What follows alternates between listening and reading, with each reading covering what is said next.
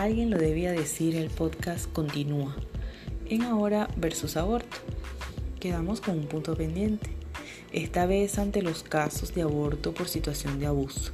Lamentables hechos en la vida de muchas mujeres violentadas que no pudieron ejercer su libertad sexual. Sin embargo, ante esta realidad, rescato en ese derecho de libertad reproductiva de la mujer el hecho que sea ella, la mujer violentada, quien decida si interrumpe o no el embarazo, y no una decisión impuesta solo porque se ha hecho ley. Y es aquí donde quiero compartir lo que en ejercicio de mi labor pude observar y preciso un caso de aquello que no debería pasar, pero desgraciadamente sucede. Una joven madre, vamos a llamarla María, quería llevarse a su bebé a vivir a otra ciudad porque tenía otra pareja.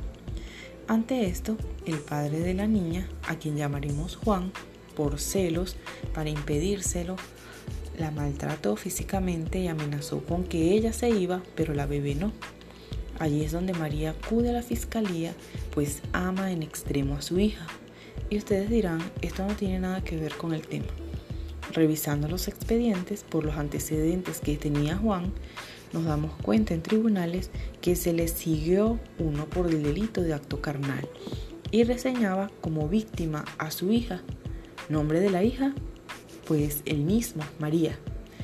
Juan también es el padre de María, es decir, era padre y abuelo de la niña. Qué repugnante.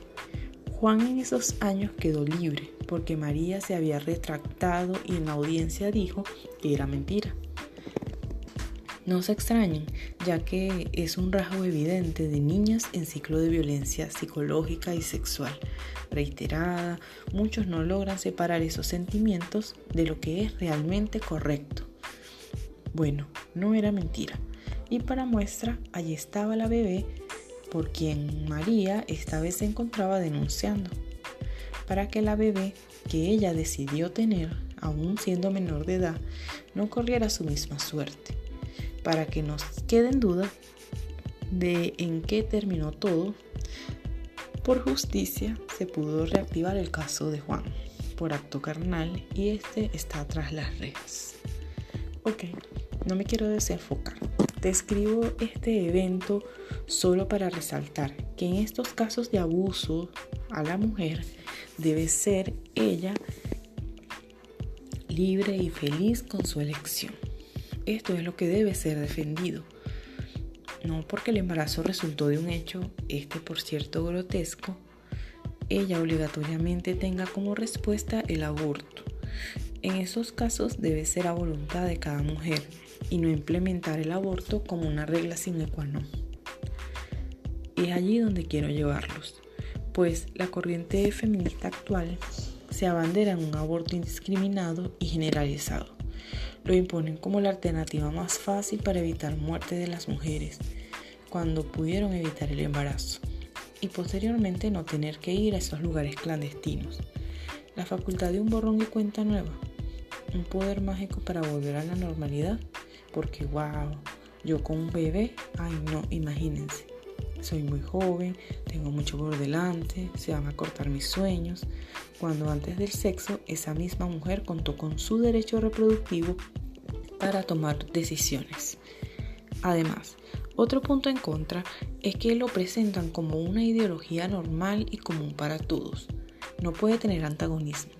Si no lo aceptas y defiendes, eres becado, retrógrado, atrasado, conservador, entre otros. Me pregunto, ¿esas feministas pro aborto son egoístas? ¿Les importa defender solo para sí el derecho a la libertad y a una vida feliz? ¿Y el de esa niña que inicia su proceso evolutivo de la vida qué? ¿Acaso el derecho a abortar de forma indiscriminada llegó a infringir ese derecho a la vida, por el cual irónicamente venimos luchando? Cada vez que analizo estas ideas me descoloca no por lo que dicen, están en su derecho, en su libertad de difundirlo e incluso de tener seguidores. Los que practicamos el respeto y tolerancia lo entendemos. No siendo así, por parte de estas ideologías que coaccionan como si fuera verdad absoluta, debe ser aceptado y convertido en ley para todos, porque sí, yo estoy bien y tú estás loco. Irónico, de parte de quienes más se escudan tras el eslogan derechos violentados y que muchos apoyo. Ahora desean suprimir los derechos de quienes no lo respaldan. Alguien lo debía decir. En este tema busca tu voz, pero recuerda, no pienses como yo, pero respeta que piense diferente.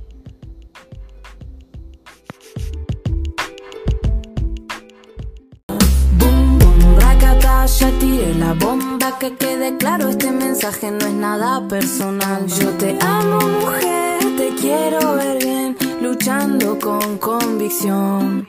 Esto no es un mensaje clandestino, esto es un mensaje con destino, clandestino o no clandestino. Yo no estoy a favor de la muerte, mujer.